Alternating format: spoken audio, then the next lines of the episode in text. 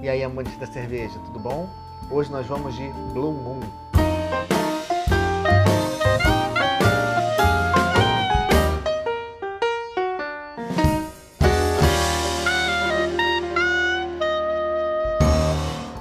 Apesar da Blue Moon ser uma Witbier e ela no próprio rótulo se vender como uma Belgian White, ela não é belga. A Blue Moon é uma cerveja originalmente norte-americana. Ela é dos Estados Unidos, criada pelo cervejeiro Keith Villa. Ela é o estilo tradicional de cervejas de trigo da Bélgica. Belgian Style Wheat Ale, cervejas de trigo ao estilo belga. Durante muitos anos eu procurei essa cerveja, tentei achar importadora, não conseguia. Realmente ela era difícil de, de encontrar. E apesar de eu não achar o preço dela muito vantajoso, uma garrafa está sempre oscilando entre 11 e 12 reais em média. Enquanto isso, a Rugarden, que é a original belga, Witbier belga, você consegue encontrar às vezes por 7, 8, às vezes até menos em promoções, 6 reais. A latinha da, da Rugarden que está sendo produzida no Brasil, ou seja, extremamente fresca, está vindo a às vezes em promoções a R$ reais, R$ reais. Então eu não acho a Blue Moon tão vantajosa em termos de custo-benefício. Mas é uma cerveja que é um clássico norte-americano. Ela é uma das cervejas mais famosas nos Estados Unidos. Ela é uma cerveja de altíssimo drinkability, uma cerveja muito fácil de beber. Aqui não sei se vai dizer exatamente, ó, 5,4% de graduação alcoólica, braçada com casca de laranja Valência. Não conheço esse tipo de laranja. Não sei se é um tipo de laranja local. Ingredientes: água, malte de cevada, malte de trigo, levedura, extrato de lúpulo, aveia, casca de laranja e coentro. Levando em consideração que Witbiers são produzidas com cascas de laranja e sementes de coentro. Em alguns lugares, a Blue Moon é servida com rodelinhas de laranja.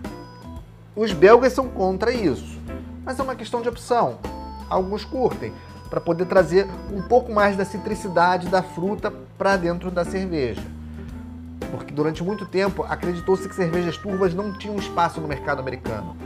E isso hoje em dia a gente sabe que não é verdade mais, que hoje cervejas turvas têm seu valor, têm seu espaço. Não é somente a cerveja filtrada, altamente cristalina e brilhante que é uma boa cerveja. Os americanos criaram alguns dos estilos turvos mais incríveis que existem no mundo. Vamos para o copo?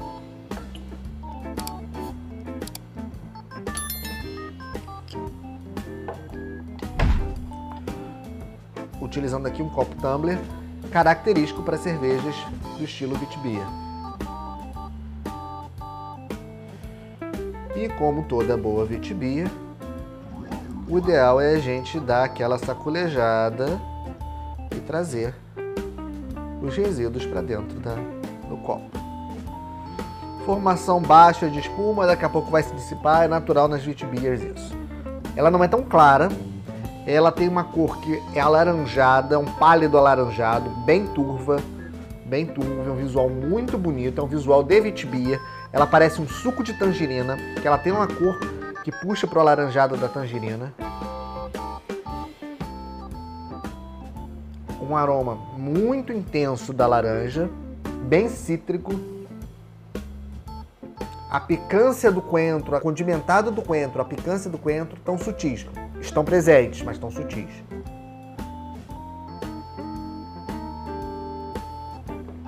Carbonatação mediana, corpo médio, textura muito aveludada na boca. É uma vitibia, laranja muito presente. O sabor da laranja está em primeiro plano.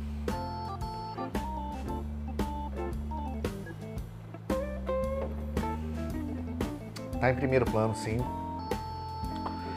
Curioso, uma cena da, que se utiliza essa, essa cerveja na série Cobra Kai é quando o Johnny Lawrence, que sempre ao longo da série inteira só toma Coors, que é atualmente a fabricante da Blue Moon nos Estados Unidos, ele pega uma, um engradado né, de Blue Moon, porque o Daniel LaRusso comprou dessa cerveja e ele prova, olha pro Daniel Larusso e fala: "Pô, sua cerveja tem frutinha?" Fruit in your beer figures. Realmente, é muito presente a laranja na cerveja.